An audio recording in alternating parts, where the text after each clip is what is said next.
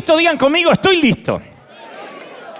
Hace algunos años yo te conté la historia de aquel piloto británico de 65 años que volaba su pequeño avión Cessna desde Escocia hacia eh, Colchester, Inglaterra, y cuando llevaba un vuelo que dura cuatro horas, pero cuando llevaba 40 minutos de vuelo, imprevistamente sufrió un derrame cerebral que lo dejó ciego.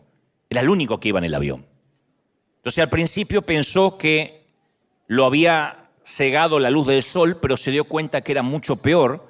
Se trataba de una apoplejía. Y O'Neill, así se llamaba el piloto, buscó la radio a tientas y realiza una llamada SOS, una llamada de, de emergencia. Y el controlador del tráfico aéreo comenzó a tranquilizar al piloto y le dijo que lo iba a asistir hasta tanto lograra aterrizar el avión. Lo primero que le pregunta al controlador aéreo era si podía divisar alguna pista de aterrizaje y O'Neill se disculpó y dijo, negativo, señor, no puedo ver absolutamente nada.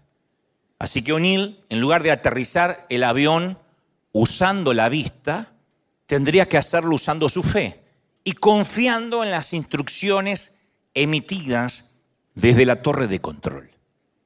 A partir de esa experiencia se acuñó la frase volar a ciegas, porque literalmente lo que ocurrió. Y pienso, a propósito de esta historia, que en algún momento de nuestras vidas, casi todos hemos sufrido algún ataque, tal vez no necesariamente, y espero que nunca, un derrame cerebral, pero quizá el ataque de un divorcio, de un hijo enfermo, de un tumor maligno, de una quiebra financiera, y tal vez no nos encontramos flotando en el aire, pero sí nos sorprende a la mitad de nuestra carrera, de nuestro año, a la mitad de nuestra vida. Y en algún momento todos, todos, me incluyo, hemos perdido de vista la pista de aterrizaje segura y conocemos lo que es volar a ciegas. Que uno sigue casi por inercia, pero sabe que está volando a ciegas. Es más, el solo hecho de volar produce cierto temor. No volar solo a ciegas, sino volar como pasajero. No sé si todos han tenido la oportunidad de volar, pero te aseguro que uno no se olvida la primera vez que se sube a un avión comercial. Porque uno no puede creer que está sentado en un inmenso cilindro metálico con alas que solo en la pista acelera 300 kilómetros por hora, o sea, 186 millas, solo en la pista, hasta que esa máquina de dos toneladas de pronto ya no toca el cielo. Y uno empieza la primera vez que vuela a observar por la ventanilla la terminal, los árboles, las casas, los negocios, las rutas, las autopistas, hasta que parecen pequeños juguetes, parecen legos esparcidos en medio de una manta verde, marrón o azul si sobrevuela el océano. Hasta que el único sonido es ese somnoliento zumbido de las turbinas de avión que le hacen dormir a casi todo el mundo yo pienso que a tu hijo habría que poner una turbina de avión para que duerma. Pero en todos estos años de volar, yo he aprendido algunos principios prácticos que son muy aplicables a la vida diaria. Son las cosas que uno piensa cuando no te queda otra que volar y volar y volar y es aburrido, abúlico, tedioso. Yo he descubierto que en primera instancia el avión debe alcanzar, hablo de los aviones comerciales, no las pequeñas avionetas, sino los aviones comerciales tienen que alcanzar una altura de 10.000 o 12.000 metros de altitud. Para que nos demos una idea, el edificio más alto del mundo, que es la Torre Jalifa de Dubái, mide 828 metros. Esa inmensa torre, solo 828 metros. La montaña más alta, más imponente del mundo, el Everest, casi llega a los 8.900 metros. Todavía no alcanza la altura crucero, la altitud de crucero del avión. Entonces, para darnos una idea, la altura que tienen que alcanzar los aviones para poder volar. Pero la, la siguiente pregunta, o la pregunta clave es, ¿qué necesidad hay de tener que llevar el avión a esa altura particular? Y hay tres causas, de las cuales después se devienen estos principios prácticos, entre otras cosas. Hay tres causas que tienen que ver con los factores que más preocupan a las compañías aéreas, que es ganancias y seguridad. La primera razón es ganancias, es económica. cada metro que ascendemos desde la superficie, la capa de aire es más delgada, o sea, hay menos oxígeno. Entre los 10.000 y los 12.000 metros, en la franja llamada altitud de crucero, los aviones se enfrentan a una menor resistencia de aire porque el aire es más delgado y pueden, por ende, volar más rápido y, por ende, consumir menos combustible. Cuanto más ahorren, todos hacen mejor negocio, Avianca celebra. Saludo a Bianca, que pronto voy a volar con ellos, no quiero que me pase nada. La segunda razón se relaciona con la seguridad, o más bien con la tranquilidad de los pasajeros a bordo, porque la mayoría de los fenómenos atmosféricos, lluvias, relámpagos, eh, qué sé viento, granizo, nubes densas, se dan en la troposfera, que es la capa atmosférica que va desde la superficie hasta aproximadamente los 10.900 metros. Arriba de eso no llueve, arriba de eso no hay, no hay nieve, arriba de eso no hay tormentas. Entonces, si bien un avión puede atravesar un momento tormentoso y lidiar con vientos, a nadie le gustan las turbulencias. Y aparte complican las operaciones. Cuando hay turbulencia en un avión, yo no he visto a nadie ateo. Cuando el avión se mueve demasiado. Por eso es la mejor prevención, dicen los pilotos, es esquivar las malas jugadas del clima y volar por encima de ellos. De allí la altitud de crucero. Además, a esa altura tampoco hay aves que puedan impactar en el avión, que es un problema común en los despegues y los aterrizajes que pueden causar accidentes. Si se mete una paloma en la turbina, aborta un despegue. Históricamente, una vez, una paloma se metió en el avión presidencial de los Estados Unidos cuando Bush volaba y todos decían, había, los primeros memes del momento fueron increíblemente el avión del país más poderoso del mundo fue vencido por una paloma. Una paloma en la turbina y el avión tuvo que parar. Entonces tienen que sobrevolar para que no haya aves. La tercera razón también está relacionada con la seguridad.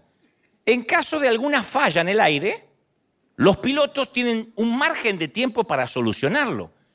Si un avión volara solo a mil metros del suelo y sus motores se detuvieran, el impacto sería inmediato. En cambio, a diez mil metros, los pilotos pueden hasta lograr que el avión planee con los motores apagados hasta 100 o 150 kilómetros más. Nadie quiere vivir eso, yo los veo con la carita de decir, no, que no planee. Pero bueno, hay más posibilidades allá arriba. Y por otra parte, en el caso de la despresurización repentina, si estamos a la altura de crucero, el pasajero tiene entre 7 a 10 segundos antes que le haga efecto la hipoxia, que es la falta de oxígeno al cerebro.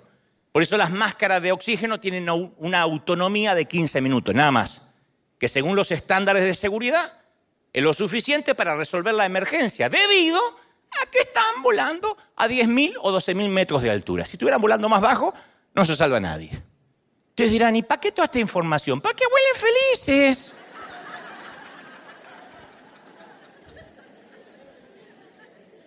Dicho esto, te cuento por qué volar es tan parecido a los principios de, la vida con Dios. En primer lugar, cada vez que tomamos cierto rumbo en la vida, cada vez que obedecemos a Dios, que lo vamos a tipificar como tomar una ruta de vuelo, nos solemos obsesionar con la pregunta, ¿habremos elegido el vuelo correcto? Siempre que obedecemos a Dios o hacemos algo, siempre estamos obsesionados qué hubiese pasado con un plan B. Entonces, cuando tomamos una decisión, sufrimos lo que se conoce psicológicamente como el síndrome del remordimiento del comprador, que se lo conoce así debido a las personas que compran algo y no salen rápido del mall o del shopping o de la tienda, sino que siguen mirando siguen mirando otras tiendas porque sienten el remordimiento de especular, a ver si encuentran ese mismo producto más barato al lado, o si por el mismo dinero conseguían un producto mejor. Y entonces empiezan a tener remordimiento. Después está el otro, que generalmente los varones son así, van, compran al punto y se van. Y por ahí lo mismo estaba a la mitad de precio al lado, él no miró, fue a lo de siempre. Generalmente las damas suelen comparar más precios y tienen más remordimiento al comprar. Y dice, me lo compré en el mall más caro de la ciudad cuando esto estaba en descuento en Ross para jubilados los martes, por ejemplo, y sufren. Se llama el síndrome del remordimiento del comprador, que es algo que vivió el, pueblo de, del Éxodo en abundancia, porque este pueblo de Israel primero estaba emocionado en subirse a la ruta de vuelo con Moisés. Moisés le dijo, los voy a liberar de la esclavitud de Egipto. Fenómeno, todo el mundo a bordo del avión de Moisés. Poco tiempo después de cruzar el Mar Rojo empieza el remordimiento del comprador, empieza a hacer efecto este famoso síndrome. En un momento dijeron, ¿cómo nos acordamos del pescado que comíamos gratis en Egipto? Y teníamos pepinos y melones, puerros, cebolla, los ajos y las pupusas que queríamos. Pero ahora lo único que vemos es este maná. Hasta perdimos el apetito. Caía maná del cielo, una suerte de, de alimento que contenía todos los nutrientes necesarios para sobrevivir y se hartaron. Lo que al principio fue un milagro, después se transformó en algo común, tedioso. Entonces, cuando uno decide obedecer a Dios, es inevitable tener dudas acerca de nuestro rumbo actual de vuelo. No sé si alguna vez te lo dijeron, pero las dudas, cuando uno toma una decisión, van a venir. Eso es algo que pasa cuando subimos a un avión comercial. Sabemos que estamos volando hacia México porque lo dice el boarding pass, el pase de abordar. Y porque el piloto sabemos que nos va a llevar hasta ahí, lo anunció por los parlantes. Pero nosotros no sabemos si estamos yendo a México o a Burkina Faso, no tenemos la menor idea. No es que podemos desde el avión decir, sí, sí, sí, es cierto, reconozco el lugar. Eso solamente cuando está despegando y aterrizando. Cuando está en el aire nos pueden llevar a China y no tenemos la menor idea. O sea, viéndolo de esa manera, siempre estamos volando a ciegas. Ustedes dirán, pero yo me subí en un avión que va a México. Sí, tienen que tener fe que va a México. Pero puedes llegar a Canadá y no te das cuenta, estamos volando a ciegas, a ciegas. Por eso cuando nos toca volar con Dios, tenemos que evitar caer en las trampas de sobre espiritualizar el rumbo. Por ejemplo, ¿qué es la famosa frase con la que muchos se rinden o se bajan de un vuelo, de un paso de obediencia que Dios les está pidiendo? ¿Qué es la frase? No estoy sintiendo paz. Y si no estoy sintiendo paz, no creo que esto sea de Dios. Yo lo he escuchado muchas veces. ¿Y por qué abandonaste la congregación? Porque no sentía paz. ¿Y por qué abandonaste a tu mujer? Porque no sentía paz. ¿Y por qué abandonaste a tu suegra? Porque no sentía paz, nunca. Y ese no siento paz, no siempre se trata de una señal de Dios inequívoca para bajarnos de un avión. Estoy hablando en forma metafórica. Sino que la mayoría de las veces ese no siento paz es una ansiedad solapada, una clara señal de inmadurez espiritual. Yo conozco un montón de gente que no obedece a Dios, no toma decisiones en su vida, no toma las riendas de su vida, excusándote tras la frase, yo no tengo paz. Iba a hacer tal cosa, pero no me da paz. Iba a ir a la universidad, pero no siento paz. Iba a emprender un nuevo empleo, una empresa, una compañía, a acceder al ministerio, pero no tengo paz. Cuando Dios nos dice que nos dará paz, y aquí yo les doy la paz, una paz que sobrepasa todo entendimiento, no está hablando de ausencia de turbulencias o ausencia de problemas, porque algunos creen que la paz es eso, vivir como un monje tibetano, drogado, en los Alpes suizos. Eso no es paz, eso es ser hippie, eso no es ser paz. Si tener paz para hacer algo, fuera el criterio para obedecer a Dios, nadie en la Biblia hubiese hecho nada de lo que Dios le estaba pidiendo. Porque si vemos cualquier secuencia bíblica, nunca fue algo como oyeron el llamado de Dios y luego vino un sentimiento profundo de paz de aceptar el llamado y desde ahí pan comido. No, todo lo contrario. Cada hombre, cada mujer en la Biblia que sintió el llamado de Dios para hacer algo, Acto seguido a ese llamado vinieron, vino un terror absoluto, dudas, problemas, más terror, muchas turbulencias, más dudas. Cuando aceptaron ese llamado tuvieron que volar a ciegas sobre ese llamado. Recuerden a Moisés diciendo soy torpe de lengua, a Jeremías diciendo soy muy niño, a Gedeón diciendo eh, ¿cómo voy a vencer a mis enemigos siendo yo tan pequeño? Entonces cuando aceptamos un rumbo de vuelo, no es raro o no es inusual tener dudas si vamos a llegar a destino o no. Yo he dudado muchas veces de mi llamado. No sé si hay otro líder que lo va a reconocer, pero muchas veces tuve duda. ¿Será que sirvo para esto? No hay un momento donde uno dice, sí, sí, sí, sí, yo esto lo hago como pan comido. Tuve dudas y a veces las tengo otra vez. El atravesar sentimientos de falta de paz nunca es una señal automática de que nos equivocamos de decisión. ¿Cuántos han empezado un matrimonio y después de dos, tres, cuatro años no sintieron paz? ¿Cuántos tuvieron hijos? Qué lindo tener un nene y de repente se te fue la paz. ¿Cuántos empezaron un ministerio y empezaron a tener problemas con la gente? Porque eso es una iglesia, un organismo vivo. Y perdimos la paz.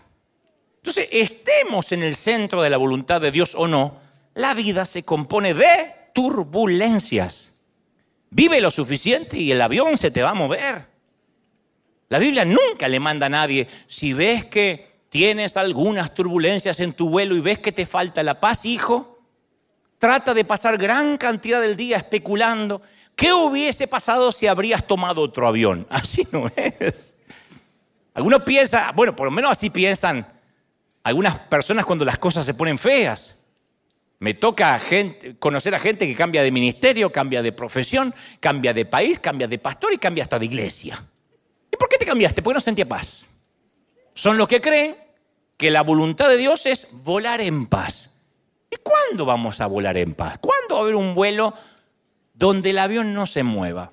¿Es posible pretender volar y evitar las turbulencias. Si alguien me dice acá, yo jamás tuve turbulencias en la vida es porque nunca voló, o sea, no está vivo. Chupa oxígeno, pero no está vivo. Su corazón late, pero no está vivo. Porque al igual que los baches en una carretera, las turbulencias son algo con los que los pilotos están preparados para lidiar. Entonces, cuando logramos entender que las crisis, las adversidades, las turbulencias son parte del proceso. El zarandeo es parte del proceso. Nadie me dice amén, pero es parte del proceso. Nos vamos a dar cuenta que ese proceso es una oportunidad para que tengamos que volar más alto, que es lo que los pilotos hacen cuando las cosas se ponen feas, cuando dicen, estamos atravesando un frente de tormenta, eleva la altitud de vuelo, vuela más alto. Porque trata de esquivar la tormenta, trata de subir a más de 12.000 pies de altura, porque el aire es más delgado, insisto. De igual modo la cabina está presurizada, pero evita los movimientos. Hay que aguantarse nomás el proceso de subir. Yo hace poco leía que los jugadores de fútbol de Brasil, voy a decir algo de Brasil, saludo a todos los queridos brasileños, entrenan siempre en condiciones muy difíciles.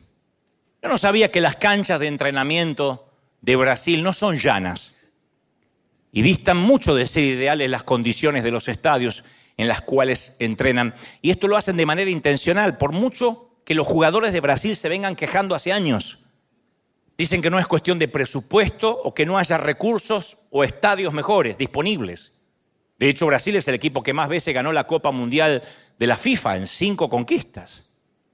Y yo leía que un exitoso entrenador de fútbol de Brasil opinaba que el método de entrenamiento se debía a que si estos jóvenes jugadores podían jugar en campos irregulares, entonces tenían muchas posibilidades de ser los mejores en campos bien nivelados. Pero tenían que entrenarse duramente. Si estos pueden hacer una práctica sin tomar agua durante toda una tarde bajo el, bajo el calor del sol, en campos, insisto, irregulares, pueden convertirse en los mejores del mundo profesionales bajo luces artificiales. Entrenar en estos campos difíciles los prepara para las grandes ligas. Y una de las maneras en que Dios nos entrena es poniéndonos en un campo irregular. Las turbulencias de la vida, mi querido, mi querida, son intencionales. Si tu suegra está viviendo en casa, es permitido por Dios. Pero fuera de broma son intencionales. Si queremos ser líderes, nos va a tocar, si queremos estar algún día en autoridad, nos va a tocar una buena temporada bajo un pastor rígido. bajo un líder difícil. Si queremos tener nuestra propia compañía, nos tiene que tocar una temporada bajo un jefe complicado. O rodearnos de compañeros de mal carácter si es que queremos tratar con gente. ¿De qué otra manera Dios nos va a entrenar? Los que se rajan cuando las cosas se ponen turbulentas están condenados al fracaso. Cuando se empieza a mover el avión, se rajan para su tierra, es porque no quieren soportar el entrenamiento y no están preparados para jugar en las grandes ligas.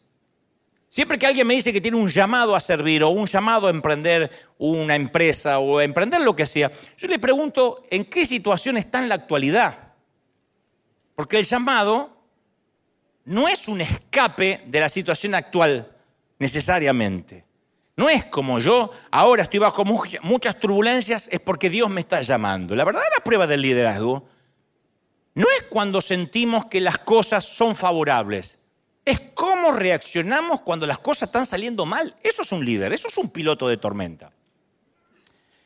Los pilotos de tormenta, ¿cuándo se ven? Durante la pandemia, durante una peste, durante una guerra.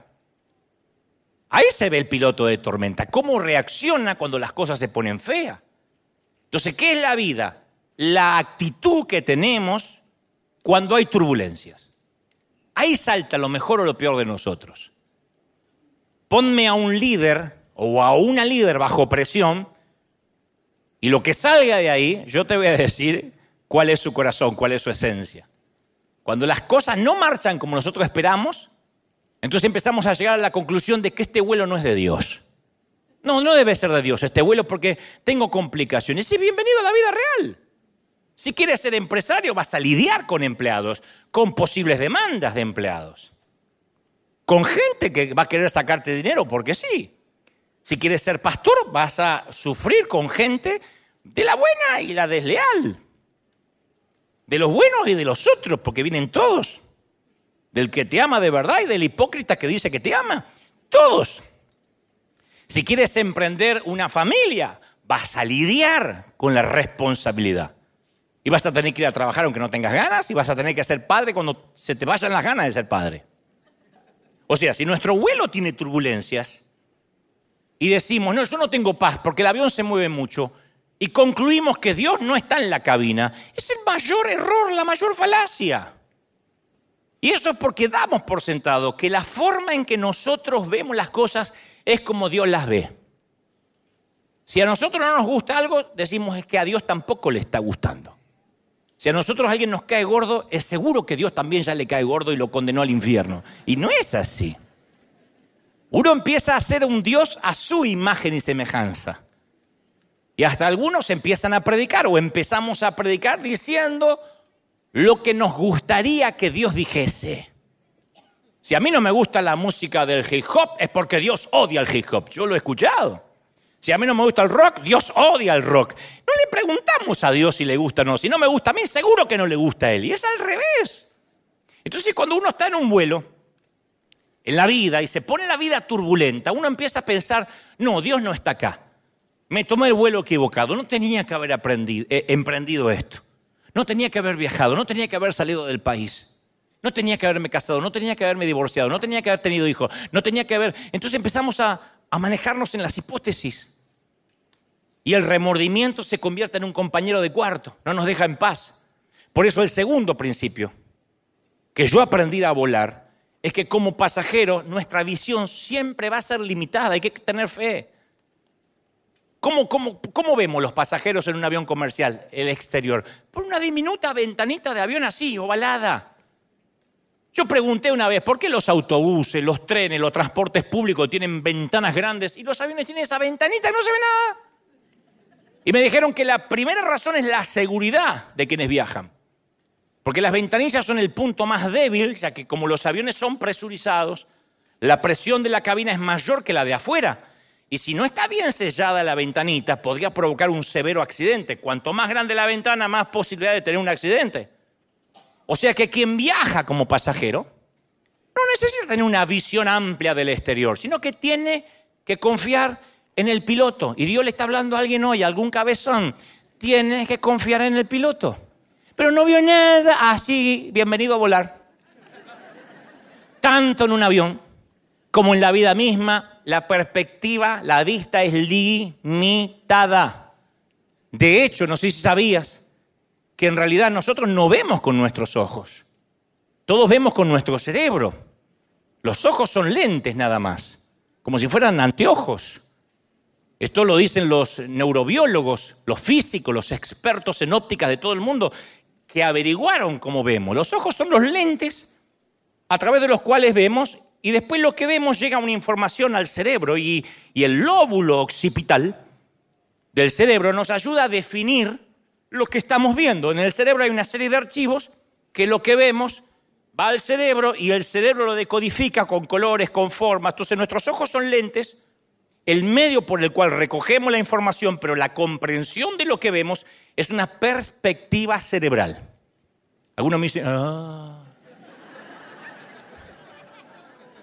Entonces, cuando obedecemos a Dios y confiamos que Él está en la cabina de pilotaje, ¿qué es lo que sentimos al ver por la diminuta ventanita de la fe? Porque uno solo ve, confía en que le creyó a Dios y después no viene la economía próspera que habíamos creído que vendría rápido. Uno confió en Dios, dio un paso de fe y la casa no se vende o no podemos comprar o el auto no es lo que era.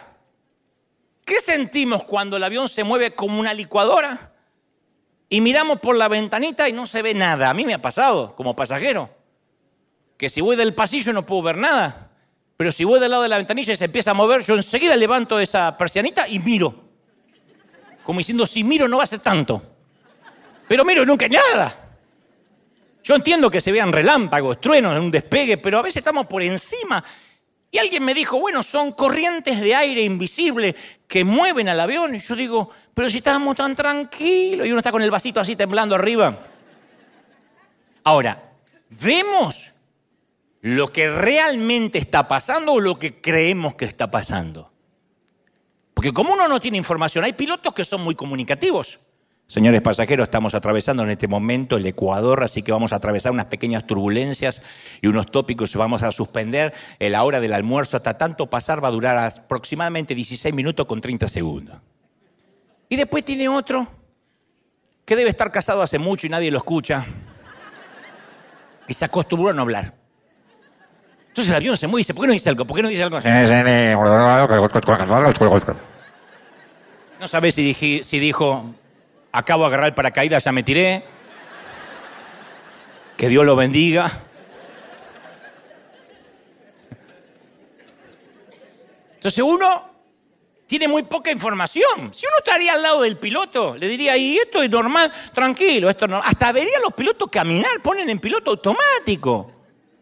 Y yo te conté que, que, estando en Colombia el avión se movía y yo estaba asustadísimo y sale a saludarme el piloto. ¿Qué hace, parce? ¿Qué hubo? ¿Pero qué hubo? ¿Qué tal? ¿Vieron cómo se mueve esta vaina? ¿Qué lo trae por aquí? Pregunta que hice yo. ¿Qué desgraciado que te trae por aquí? Y el capitán Villa, nos sacamos una selfie, nos sacamos una selfie. Yo digo, si no vas a agarrar el timón, la próxima selfie va a ser con San Pedro.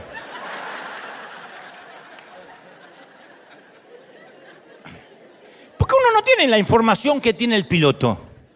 El piloto está tranquilo. Como uno no sabe, uno cree que está pasando algo, no está pasando nada. Mira, se cuenta la historia de esto de creer lo que uno ve, de una señora que miró por la ventana la ropa recién lavada de su vecina que colgaba en el tendedero.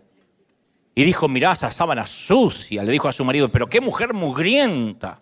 ¿Por qué no cambia de detergente o las lava mejor? Y en la semana siguiente se volvió a asomar y se asombró lo blanca y limpia que estaba en la sábana de la vecina.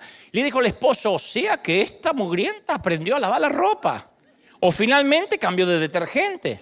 Y el marido le dijo, nada de eso, limpié nuestras ventanas.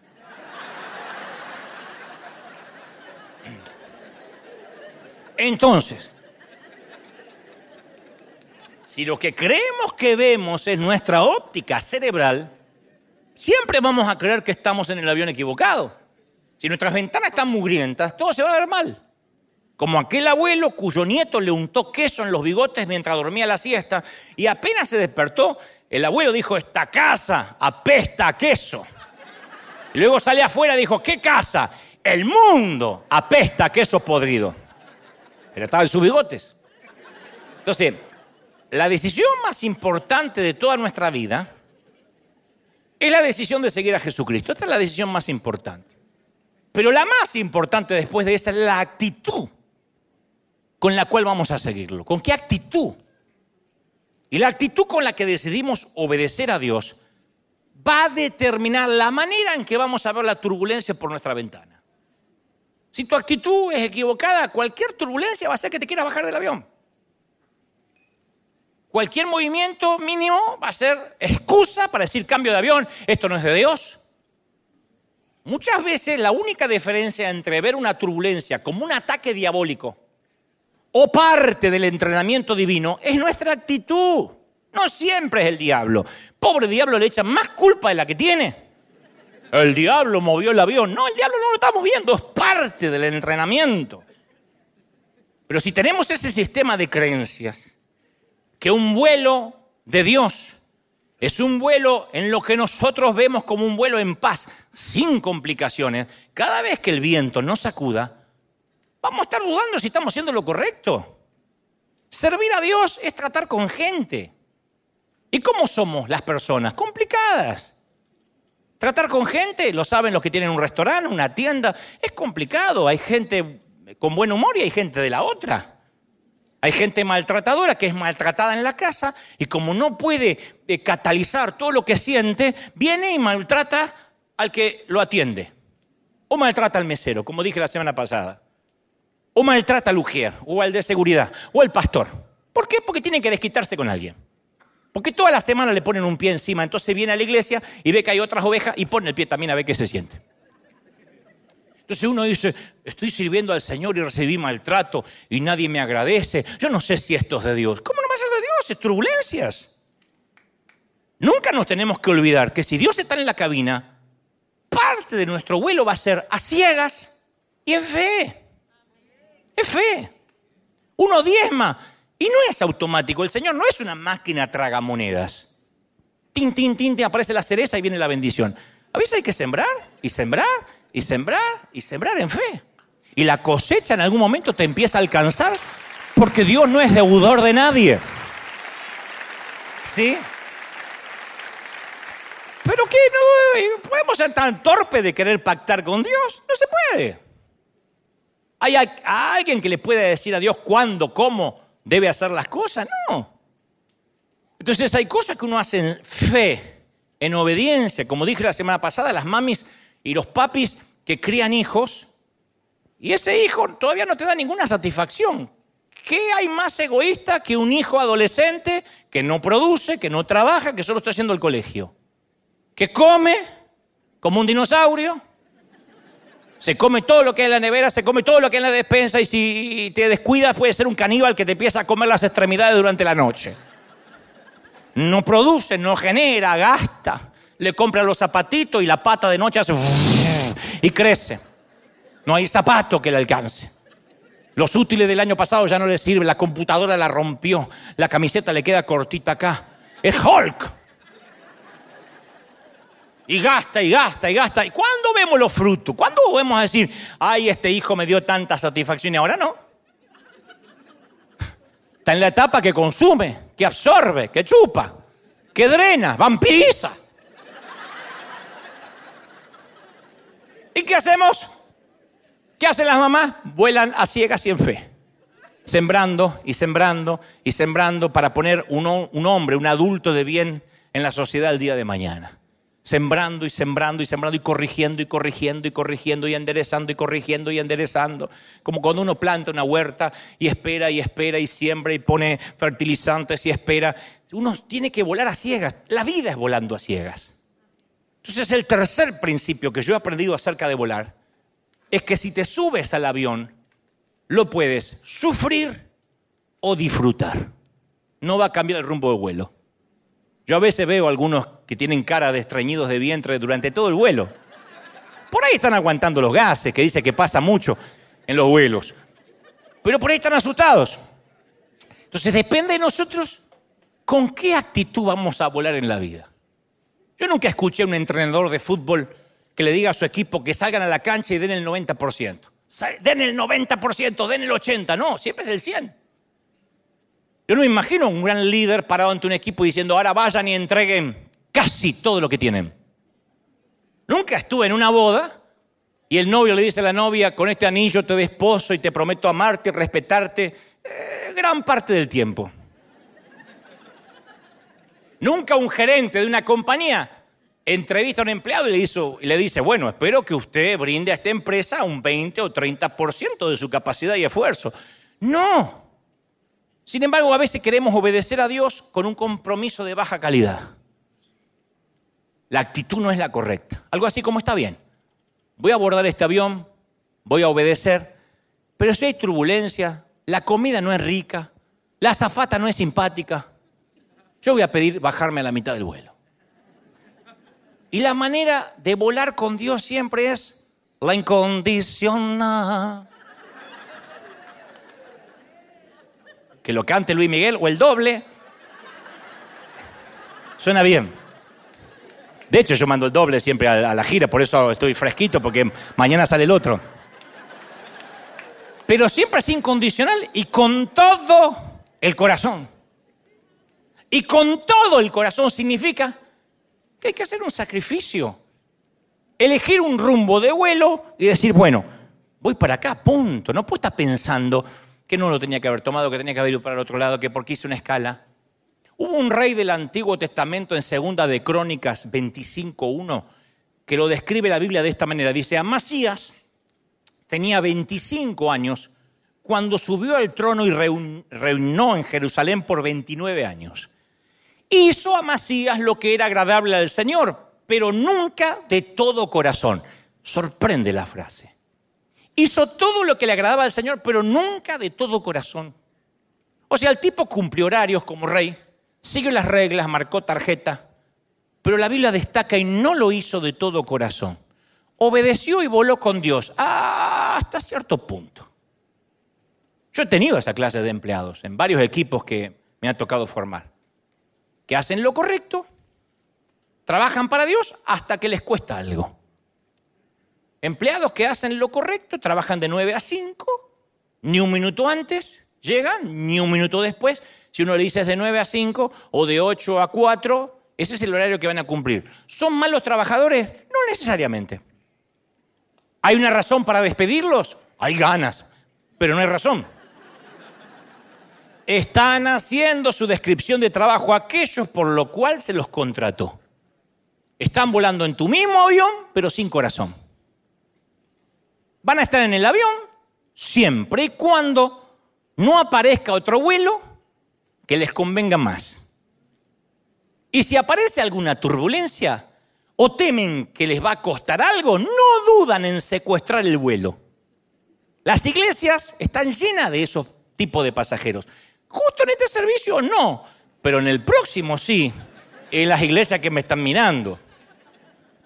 Gente que dice, yo estoy a bordo, hasta tanto esté de acuerdo en todo. Apenas sospeche que el pastor predique o haga o diga algo que no es de mi agrado, yo saboteo el vuelo. Está lleno de iglesias así. Yo los he visto gracias a mi peregrinar cristiano todos estos años. Yo siempre aconsejo, si no estás de acuerdo con el rumbo que ha tomado el vuelo de tu iglesia, bájate en el próximo aeropuerto. Pero no se te ocurra ir a la cabina para intentar convencer al comandante que tome otra ruta. Viste que hay gente que dice, no, yo estoy en esta iglesia porque quiero decir al pastor las cosas que hay que cambiar. La, eh, la mano no le dice a la cabeza lo que hay que hacer. Nos puede gustar la cabeza o no nos puede gustar la cabeza, pero hay una cabeza. Entonces, no podemos estar, hay gente que está en un lugar para ver si ellos logran cambiar el rumbo de vuelo. Eso, aquí y en cualquier parte del mundo se llama terrorismo. Y Dios no negocia con terroristas. Y en River tampoco negociamos con secuestradores. O estás a bordo con todo el corazón o necesitas buscarte otro avión. Es duro, pero es así. Vamos a contraponer esta manera de vivir, de, viajar, de volar a medias con David. Dice Hechos 13:22 acerca de David he encontrado en David, hijo de Isaí, a un hombre, dijo Dios, conforme a mi propio corazón, que hará todo, todo, todo lo que yo quiero que haga. No algunas cosas. David era un hombre conforme al corazón de Dios y da la explicación el Señor, porque hará todo lo que yo quiero que haga, es obediente. Uno profundiza en la historia de David y es confuso, porque David es culpable de adulterio, de encubrimiento, de asesinato. Como marido es un desastre, como, como, como padre es peor. Pero Dios dice, me fascina que Él me obedece. Toda su vida está impregnada por la presencia de Dios. Sirve y ama a Dios y cuando mete la pata y caramba que la mete, se arrepiente y quiere volar con Dios. David no juega medias tintas. David no está esperando que si hay movimiento se baja. A mí me ha tocado lidiar con personas que volaban conmigo, pero no tenían su corazón en el mismo avión. Y es algo frustrante. Si alguien tiene empleados en su compañía que sospechas que no tienen el corazón en, en tu compañía, mi consejo aquí en los Estados Unidos, que se puede hacer de manera legal, el viernes a las 5 y 1 dile, I'm so sorry, te vamos a dejar ir. ¿Viste que el gringo te dice, te vamos a dejar ir? No, no, pero que yo no me quiero ir, pero te vamos a dejar ir. ¿Y cómo hago con el mortgage? Ahí se dice, I'm sorry. ¿Y con mis hijos? I'm so sorry. ¿Y con mis nietos? Security, please. Pero hay que dejarlos libres porque aparentemente están sentados en el asiento de los pasajeros, comen los mismos alimentos que el resto. De hecho, parece que viajan en la misma dirección, pero sabotean la visión. Murmuran respecto a la manera en que el piloto conduce el avión, a la manera en que la nave se mueve. Son la gente que en congregaciones no ofrendan, no siembran, se comen todos los recursos. Eso sí, ¿qué hay? ¿Qué, más regalan? De estos juguitos de Santa Cena no hay más para llevar algo.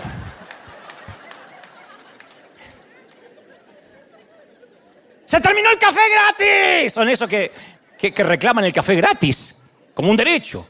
No honra su compromiso. Quieren volar siempre y cuando el viaje no les cueste un dólar. Parece que van en el mismo vuelo, pero su corazón está en otra parte. Hace un tiempo atrás, un par de, de tanto en tanto pasa, un par de líderes, de voluntarios, decidieron irse de River, lo cual es su derecho y es muy respetable. Pero lo más triste es cuando me dicen, nos vamos porque hace más de dos años que nuestro corazón ya no está aquí. Hace dos años que vengo orando, dos años volando en un vuelo equivocado, de verdad.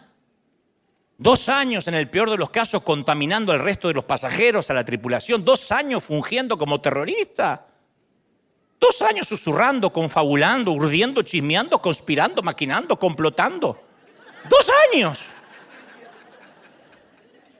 Entonces yo pregunto, ¿cuán comprometido estamos con un vuelo? Porque así como el, electrocardiograma puede medir la salud de nuestro eh, corazón físico, deberíamos medir cuál es nuestro nivel de compromiso en el vuelo que asumimos. Cuarto principio para terminar acerca de volar, tiene que ver con un detalle que no es menor, y acaso uno de los más importantes. Un avión recibe indicaciones únicamente y solamente desde la torre de control.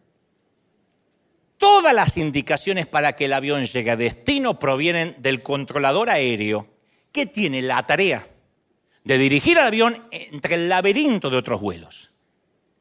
Es el controlador el que gestiona los aviones que atraviesan el espacio aéreo, además de coordinar despegues y aterrizajes. Si el piloto, por muy sabio o inteligente que se crea, no sigue las directivas de la torre de control, puede colisionar y ocasionar, en el peor de los casos, una tragedia que le cueste la vida a cientos. Cuando O'Neill perdió la vista por la apoplejía, si quería salvar su vida y aterrizar, tenía que escuchar una sola voz. Confiar en fe en la voz del controlador aéreo. Y en los vuelos de nuestras vidas, estamos acostumbrados a escuchar cientos de voces. Nuestra cabina retumba de voces, a diferencia de cualquier piloto. Personas que nunca fueron padres nos aconsejan cómo criar a nuestros hijos. No tienen la menor idea de lo que es ser padre, pero te aconsejan cómo criarlo. O lo que es peor, abuelas que destetaron hace 70 años atrás te dicen cómo criar el bebé hoy.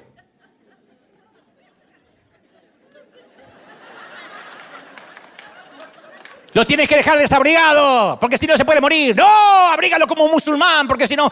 Pero cambió tanta la pediatría en los años que ella tuvieron un hijo. Cuando tuvieron un hijo, ella, recién Dios estaba haciendo la luz. Entonces, ¿cómo pueden opinar? Pero te dicen cómo lo tienes que criar. Y si no, te ponen jeta. Matrimonios que viven en hipocresía, que no se soportan el uno al otro, te dicen cómo debería ser tu matrimonio. Usted le ve mal a su esposo. Tiene una cara de amargada la que te lo dice. Pastores que nunca en su vida han agarrado una pala, nunca han trabajado secularmente, nos dicen que tenemos que trabajar y dismar. Predicadores que nunca, jamás fueron pastores de una iglesia, escriben libros, dan conferencias de cómo pastorear una iglesia. A mí me sorprende. Van de iglesia en iglesia dando consejos cómo pastorear y en la vida tuvieron que cuidar una oveja. Gente ociosa que merodea las redes, que nunca le predicó al vecino, nos da consejos sobre qué temas deberíamos predicar. Pastor, ¿cuándo va a hablar del ataque de los ovnis a Perú? ¿De verdad?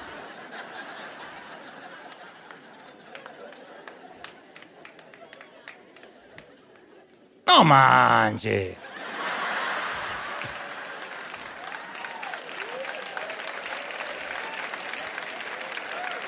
Personas que ponen centavitos en la ofrenda en la iglesia local nos dan consejos dónde deberíamos enviar el dinero. No veo que sigan mandando al África. Condenado no le das a la vieja de al lado, quiere que mandemos al África. Todos hablan y casi no nos dejan escuchar la voz del Espíritu Santo, que es el controlador aéreo. Entonces, cuando aprendemos a filtrar esas voces innecesarias, ociosas, es cuando recién vamos a hacer silencio para poder escuchar la voz que realmente importa. Al mismísimo Jesús le gritaban dos tipos de voces. De repente le decían que lo iban a coronar. Osana al que viene en el nombre del Señor. Más tarde, pocas horas después, pedían que lo crucificaran, la misma gente. ¿eh? Entonces, en nuestra vida siempre vamos a volar a través de opiniones opuestas. Esas son las peores turbulencias. De una misma película, de un mismo jugador de fútbol, de un mismo presidente, de un mismo pastor, siempre vamos a escuchar dos voces. Alguien va a decir, pero qué lindo que predica Dante. Y otro va a decir, yo no lo soporto a ese argentino petulante. Pero qué buen presidente Bukele. Es un dictador, dice el otro. De lo mismo. Pero qué buen jugador Messi. en el Inter de Miami cualquiera juega, dice el otro. Entonces, el secreto para alcanzar el destino es escuchar la voz del controlador aéreo. Porque las muchas voces siempre contaminan el destino. Cuando en los Estados Unidos, le cuento a la gente de otras partes del mundo, te invitan para ser parte de un jurado, hay ciertos casos muy susceptibles en los que el juez requiere la total objetividad de los miembros del jurado. De manera que mientras que dura el juicio, los hospedan en un hotel con vigilancia, les quitan el celular, cualquier conexión a Internet, a los medios de comunicación, incluso no pueden hablar con sus seres queridos mientras que el juicio está en curso. Y esto se debe a que cualquier conexión con el mundo externo, cualquiera, cualquier voz fuera del recinto judicial, cualquier una opinión de la prensa o de los seres queridos que no sea la opinión del abogado, del fiscal y las pruebas ofrecidas, podría contaminar el veredicto final. Entonces los que están en el jurado no pueden escuchar a la señora que se quedó en la casa. A mí me parece que Johnny Depp es culpable ay, le ve una cara de degenerado. Eso no, no nos sirve, te contamina. No tiene las pruebas, no sabe lo que está hablando, está opinando porque lo ve en la tele, pero contamina al que tiene que dar un veredicto. Y de ese veredicto depende la libertad o la prisión del que está en el banquillo. Somos más influenciables de lo que creemos. Muy influenciables.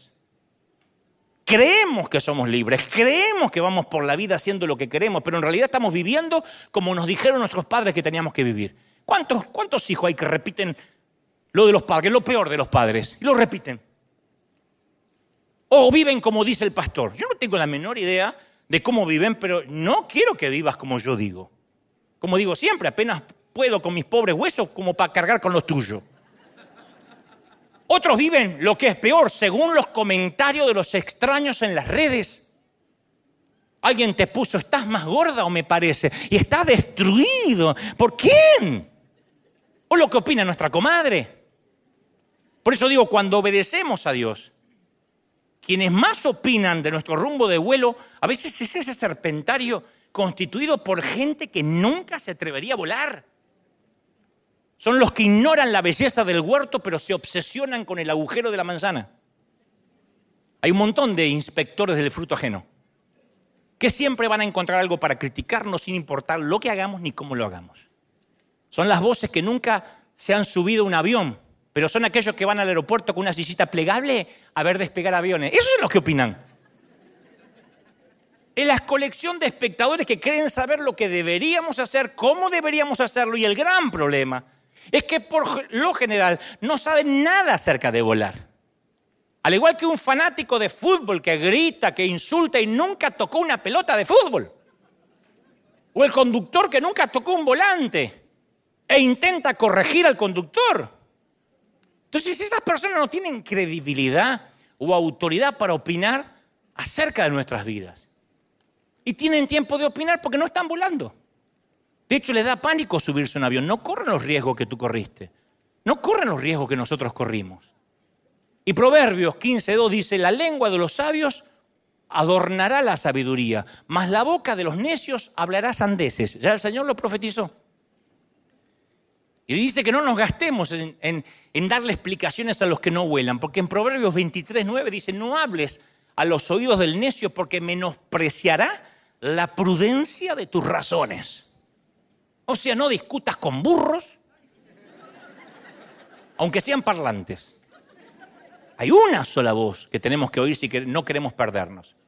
Por eso los hombres, cuando vamos conduciendo el auto y nos perdemos, ¿qué es lo primero que hacemos? Apagamos la radio bajamos la música. Estamos escuchando música, nos perdemos, apagamos la radio, apagamos la música, porque si escuchamos música nos seguimos perdiendo. Los hombres no pueden hacer dos cosas a la vez. No pueden masticar chicle y caminar. Entonces,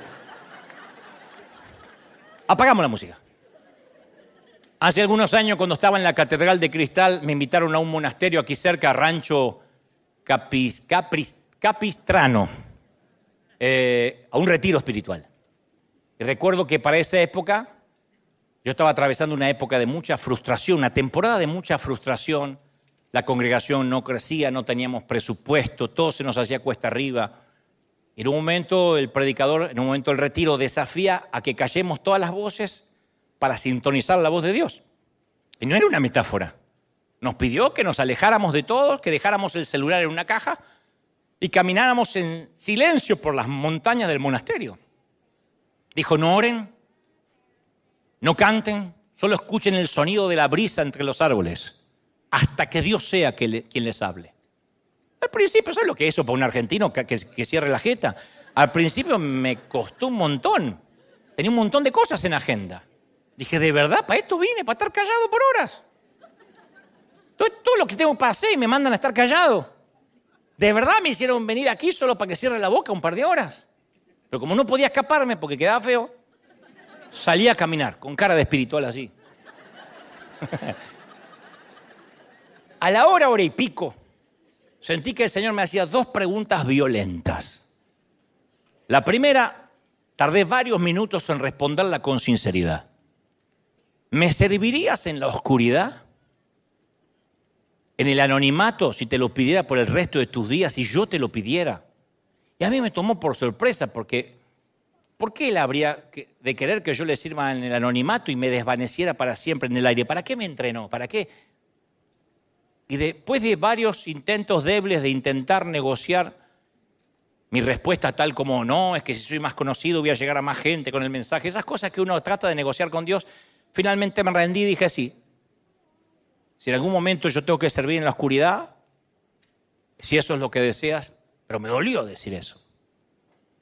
Porque como yo soy el menor de cuatro hermanos, el invisible, el que apareció de un susto o por un descuido, yo quería que me vean. Quería salir de la invisibilidad. Pero cuando yo salía de la invisibilidad también quería que no me descubrieran en totalidad. No quería que descubrieran quién yo era. Entonces quería salir de alguna forma disfrazado y a veces la forma de ser histriónico o de predicar o de cantar o de actuar o de conducir un programa es una manera de que me vean hasta ahí, no tanto para que se metan en mi vida. Y de pronto el Señor me dice, ¿me seguirías? ¿Me serviría sin que te vean? La segunda de las preguntas que me hizo Dios me dejó más pasmado todavía. Me dijo, ¿te basta solo conmigo? Es una de las respuestas muy comprometedoras que uno tiene que dar, porque uno puede mentir al pastor, al hermano, pero a Dios no se le puede mentir. ¿Te basta conmigo? Y en un principio yo estaba por decir, sí, me basta. Yo lo que quiero es una iglesia exitosa, multitudinaria, sumado a Jesús. O quizás lo que yo le iba a decir, bueno, eh, sí, sí, sí, me gustaría tener un buen presupuesto para, para evangelizar y después, claro, sumado a Jesús. Pero no era lo que yo me estaba preguntando. Aquel día, sentado en el silencio del monasterio, entendí lo que en realidad me estaba preguntando. Para mí, Jesús solo no había sido suficiente. Había estado buscando a Jesús, más las otras cosas que quería que me dé Jesús. Las cosas que me daban felicidad, que me daban seguridad, que me otorgaban identidad. Había algo en mi corazón que necesitaba un cambio. No me bastaba con Jesús. Y yo hago la misma pregunta hoy. ¿Te basta con Jesús? Pero no me des una respuesta teológicamente correcta. Tómate un tiempo para responderla con sinceridad. Porque si Jesús no nos basta, el adversario te va a proponer muchos sustitutos. ¿Nos basta con Jesús aunque no estemos triunfando en alguna temporada? Si la iglesia no crece como queremos o el negocio no prospera como soñamos o la familia no es lo que queríamos, ¿nos basta con Jesús? ¿Nos basta con Jesús cuando tenemos problemas económicos que parece que son crónicos? Si Jesús nos pide que le sirvamos en la oscuridad, no por una temporada, por el resto de nuestra vida, ¿nos basta con Él? ¿Con estar con Él? Si el éxito no llega de la manera que soñamos, ¿nos sigue bastando Jesús? Por muy grande que nos volvamos o por pequeño que permanezcamos, debería bastarnos con Jesús. Por disfuncional que tengamos la vida, tendría que bastarnos Jesús. No importa si hay días en los que quisiéramos renunciar, bajarnos del vuelo, o hay días que nos fascina lo que estamos haciendo. Si desaparece todo lo demás en nuestra vida, ¿aún lo tienes a Él? Si viene otra pandemia y te tienes que quedar en casa, ¿te basta con adorar en la intimidad? Esa es la única voz que nos tiene que interesar. Cuando yo veo que la gente no me quiere mucho, el Señor me dice, ¿no te basta que yo te apruebe? Cuando veo que hay gente que dice cosas malas o inventa falacias o empieza a levantar murmuraciones y le digo, Señor, defiéndeme, el Señor me dice, ¿no te basta con que yo conozco tu corazón? ¿Por qué te tengo que defender? Si tú no vas a morir en la cruz por nadie. Yo no subí a la cruz para que te amen a ti, Dante. Yo subí para que me amen a mí, me dice el Señor. ¿Te basta?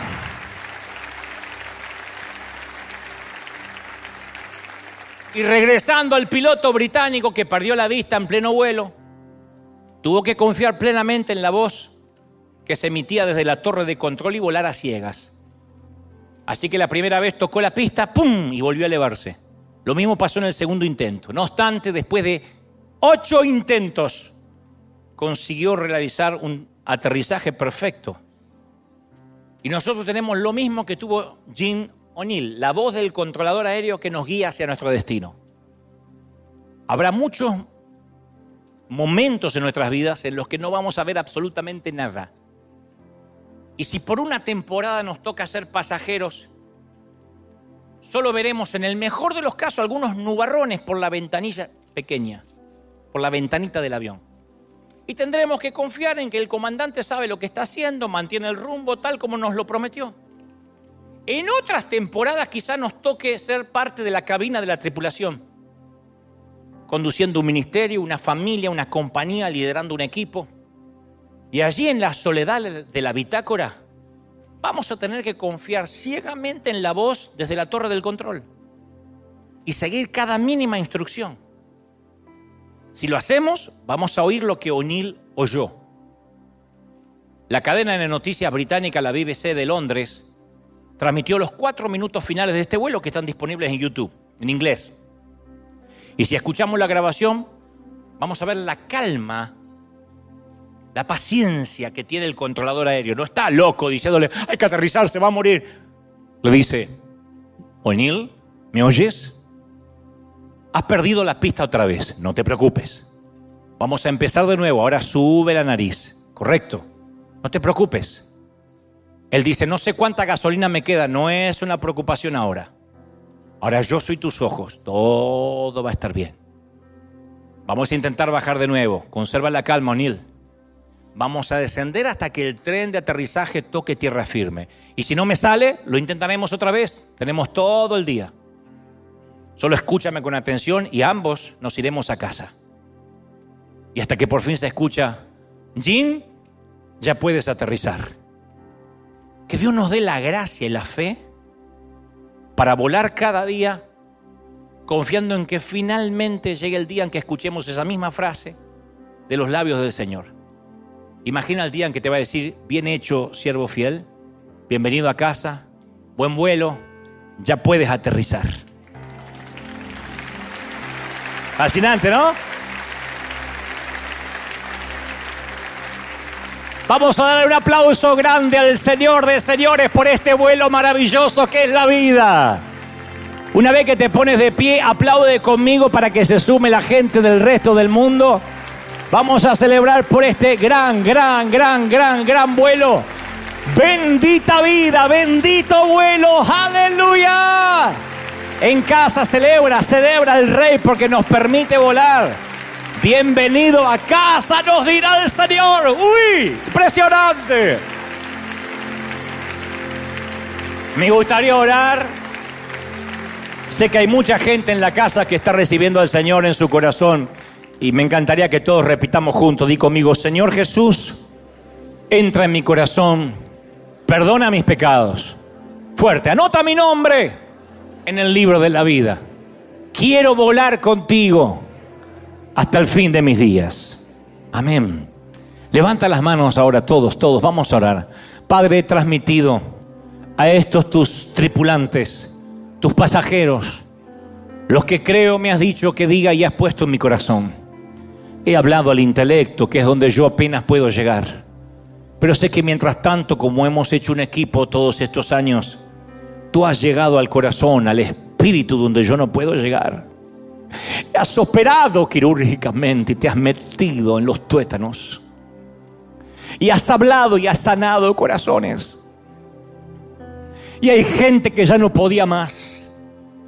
Y tú le estás diciendo, continúa, yo estoy en el control. Otros están en la bitácora conduciendo una familia, una empresa, una iglesia. Aquí en cualquier parte del mundo, el Señor me dice que te diga no te entregues, no te rindas. Aún todavía seguimos en la frecuencia del Espíritu Santo, en la frecuencia de vuelo. Continúa por la ruta, no te entregues. Y también es una exhortación a los que no pusieron todo su corazón en la iglesia que Dios los plantó. Estamos hablando de iglesias de todo el mundo, gente que se congrega en distintas partes. Y Dios me dice, donde está tu tesoro está tu corazón y viceversa. Pon tu corazón, no secuestres el vuelo, tú no estás para cambiar ninguna cabeza. No funciona así. A menos que tú seas la cabeza, tú estás para dar tu corazón, tu entrega total. Y dile, Señor, hasta tanto tú me cambies la asignación. Este será mi iglesia, este será mi pastor. Ese es un compromiso que hace no con el hombre, sino con Dios. Y entonces tendrás más ganas de sembrar, de ofrendar, de servir. Porque Dios bendecirá tu actitud y tu excelencia y tu entrega. Y honrará el compromiso. Levanta las manos y dile, Señor, gracias por esta palabra. Porque estás sanando, estás restaurando corazones aquí en el resto del mundo porque empieza una nueva temporada, porque este agosto, este mes de liberación, es un mes donde los cielos se abren para aquellos que no veían nada más que nube, nubarrones. Aquellos que veían tormentas, el Señor dice, cuando pases por las aguas no te anegarán, cuando pases por el fuego no te quemarás ni la llama arderá en ti, cuando las turbulencias acechen tu aeronave, confía, confía en el piloto, en la voz del Espíritu Santo desde la torre de control. Yo estoy contigo, no te entregues. Vamos, levanta las manos, adora, el Señor, perdóname por haber dudado. Perdóname por secuestrar algún vuelo. Perdóname por haber haberme comportado como un secuestrador aéreo, por sabotear tu visión. Ayúdame a entender, a comprender, a plantarme en propósito. A plantarme en un sitio con propósito, con determinación, con, con un destino claro. Yo, Señor, proclamo que nuestro destino conforme el Espíritu Santo lo ha dado, se cumplirá. No nos moveremos ni a derecha ni a izquierda de ese GPS, de ese GPS que nos conduce a la tierra que tú nos dijiste. Hemos hecho eso en River desde hace años y lo seguiremos haciendo en el caso mío mientras que esté al timón de esta nave insignia. Seguir las instrucciones de la torre de control no cambiar lo que no debe ser cambiado y mutar cuando tú quieras que mutemos. Confiamos en ti. Sabemos que conduces nuestra vida, nuestra vida, nuestra iglesia, nuestra mente, nuestras compañías, nuestra familia. Padre, toma el control de todo. Y perdona si dudamos, perdona si nos entregamos, perdona si nos rendimos. Gracias Señor por este momento. Levanta las manos al cielo y le gracias por esta palabra. Señor Jesús, yo bendigo a estos tus hijos para que agosto termine en mayor bendición todavía. Para que los últimos meses del año sean de bendición, de gloria, sean de multiplicación. Yo creo que los mejores días están por delante y proclamo bendición en el cuerpo, en el alma y en el espíritu, en toda la familia. Amén, amén y amén. Seas bendito. Seas bendecido. Se nos fue la hora, gente. Todo el mundo. Chao. Dios te bendiga en cualquier parte del mundo. Chao, gente. Hasta el domingo que viene. Dios le bendiga a todos. Bendecidos y buen vuelo. Buen viaje.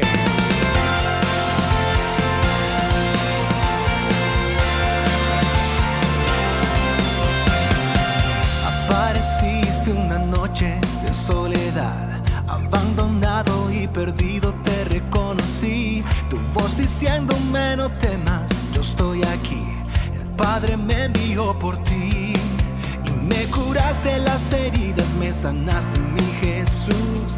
Todas mis cargas las dejaste allí en la cruz. Algo tan grande no lo puedo comprender. Oigo tu dulce voz diciéndome una y otra vez. Oh, oh, oh, oh,